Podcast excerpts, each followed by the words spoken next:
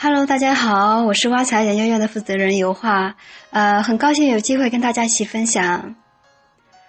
呃，首先呢，我先跟大家介绍一下我们这篇呃资产配置月报的一个大概的结构。呃，前半部分主要是对我们下半年国内外经济形势的一个总体的分析，后半部分呢，就是根据整个经济情况来做的一个资产配置的一个呃策略推荐。呃呃，首先就是在金融市场这一块呢。呃，相信大家如果经常看新闻的话，应该也都有一个大概的了解，就是整个经济形势走势，就是发达国家就是以美国为代表的整个经济复苏的力度比较大，然后而且美美元的一个加息的预期也越来越强烈，再加上资本回流，所以说我们整个美元指数也进入了一个非常长期的一个上升周期。那么今天呢，我们的人民币就是也下跌的非常厉害。就是今天是八月十一号，人民币就是创一九九四年以来将近二十一年的时间，就是最大的一个单日的一个跌幅，呃，所以说就是长期而言，就是呃，大家都在呼吁说，呃，要看一致看好美元资产，要减持人民币资产。当然，这些建议呢，可能是针对一些高端的一些高净值用户。对于我们普通的客户来讲的话，可能就是并没有太多的影响，因为我们呃去兑换美金啊之类的，去购买美元资产，可能不是那么的方便。呃，另外在国内方面呢，就是整个六月份、七月份还是处于一个 A 股市场股灾之后的一个呃弱势的一个震荡阶段。虽然说最近几天也涨得还可以，但是就是呃，整个的就是 A 股的一个弱势震荡格局还是存在的。对于国内的一个经济形势呢，上半年的一个房地产销售反弹，但是并没有推动整个房地产投资的一个回升，在汽车销量也下滑，PMI 也走低，所以显示我们内生的一个增长动力是非常呃严峻的。所以我们就是预计，我们的政府呢，在下半年的时候，应该会在财政政策上面会加大力度。呃，由于最近整个猪周期也带来了整个我们七月份 CPI 的一个大涨啊，创了年内的一个新高，而且就是金融市场这一块也比较动荡。呃，然后我们的货币政策呢，又有可能会保持观望。呃，不过大家普遍预期下半年降准的可能性还是非常大的，但是就是说降息这一块儿，就是应该还是保持一个观望的态度。呃，我们这边在就是报告中也都写的非常的详细啊，就是关于。八月份资产配置这一块儿，就是我们的大类的一个策略，就是非常的明显。首先就是大家建议我们的财主呢，一定要远离周期性的资产，还有一些过剩产能的一些行业，就比如说房地产，还有一些矿业，还有传统金融。首先就是说，我我们是希望我们的呃财主啊，不要一再固守房地产投资的一个理念。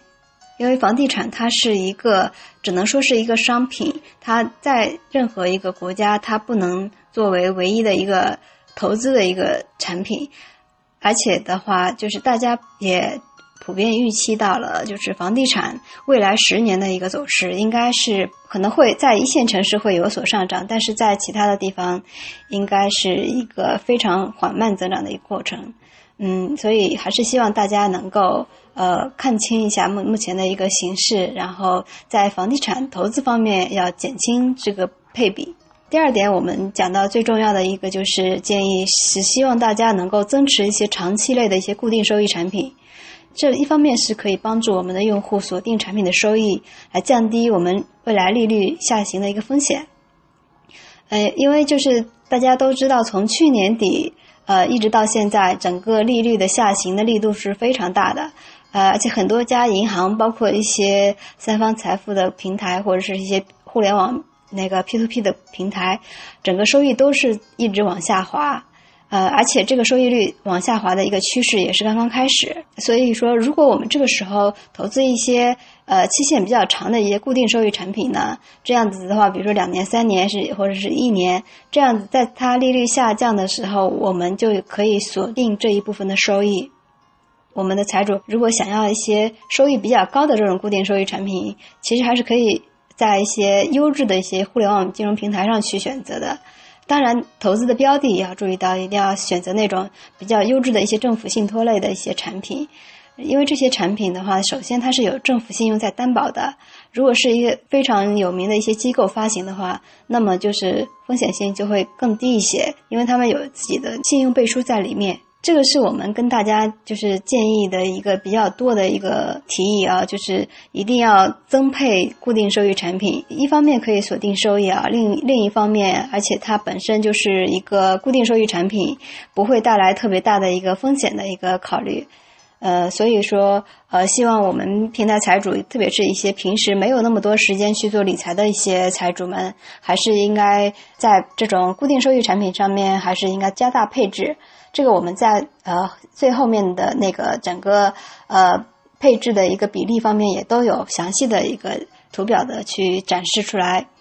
啊，刚才呢跟大家主要是呃建议了要增加这个长期固定收益的产品。那么我们现在就是第三点，就是提到了希望大家能够降低股票和股票基金的持仓比例，增加防守型的品种，比如说混合基金和对冲基金的配置。我们为什么要希望大家降低股票和股票基金的持仓比例呢？呃，一方面是大家都知道，就是整个。股票的一个风险是非常高的，你像六月份、七月份整个 A 股市场的一个动荡啊，包括它的一个振幅的比例啊之类的，就是一个断崖式的一个下跌，在全世界都是非常罕见的。那么也给我们的一些新股民啊做了一个非常好的一个风险的提示。另外，关于股票基金呢，很多人也是呃经常配置的。那么为什么我们会建议它去降低呢？首先是股票基金它的仓位是证监会是要求必须保持在百分之八十以上的仓位，这样子的话在熊市的时候不利于它的及时撤退，所以说就会造成非常大的损失。而混合基金和我们推荐的对冲基金的配置呢，就是说它的那个仓位可以保持在百分之零，所以说在股市急剧下跌的时候，它能够及时清仓。躲过股灾，就比如说我们推荐的这一款有国投瑞银美丽中国这一款基金呢，它就是在量化对冲里面是非常好的一个选择，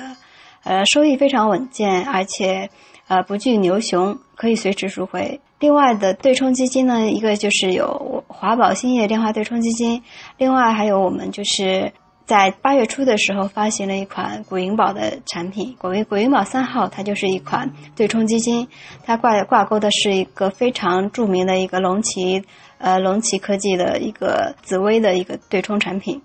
第四点呢，我们这边是想希望跟大家推荐一些呃，就是海外资产，因为我们前面最初也提到了，就是整个全世界的资金都开始往美国回流，回归美元的资产，那么。如果说有一些用户，呃，他有这个就是配置海外资产的一个能力或者是需要的话，我们还是希望能够就是分散一些资产的一个分配，在配置海外资产的时候呢，就是可以将部分的人民币转化为美元或者是港币资产啊，因为港币它是和美元去挂钩的，所以说就是美元去涨的时候，港币也会升值。不过，美元它的一个不确定性会比较高，因为美联储也是一直在加息的犹豫期。呃，那么我们就是为了更容易去便捷的投资呢，可以考虑港股和港股的一些 KOD 基金。我们挖财呢有推荐了一些产品，呃，比较好的，比如说有华安香港精选股票，还有富国中国中小盘，这些都是挂钩港股的 KOD 的一些资产，非常有利于我们普通用户的一个投资。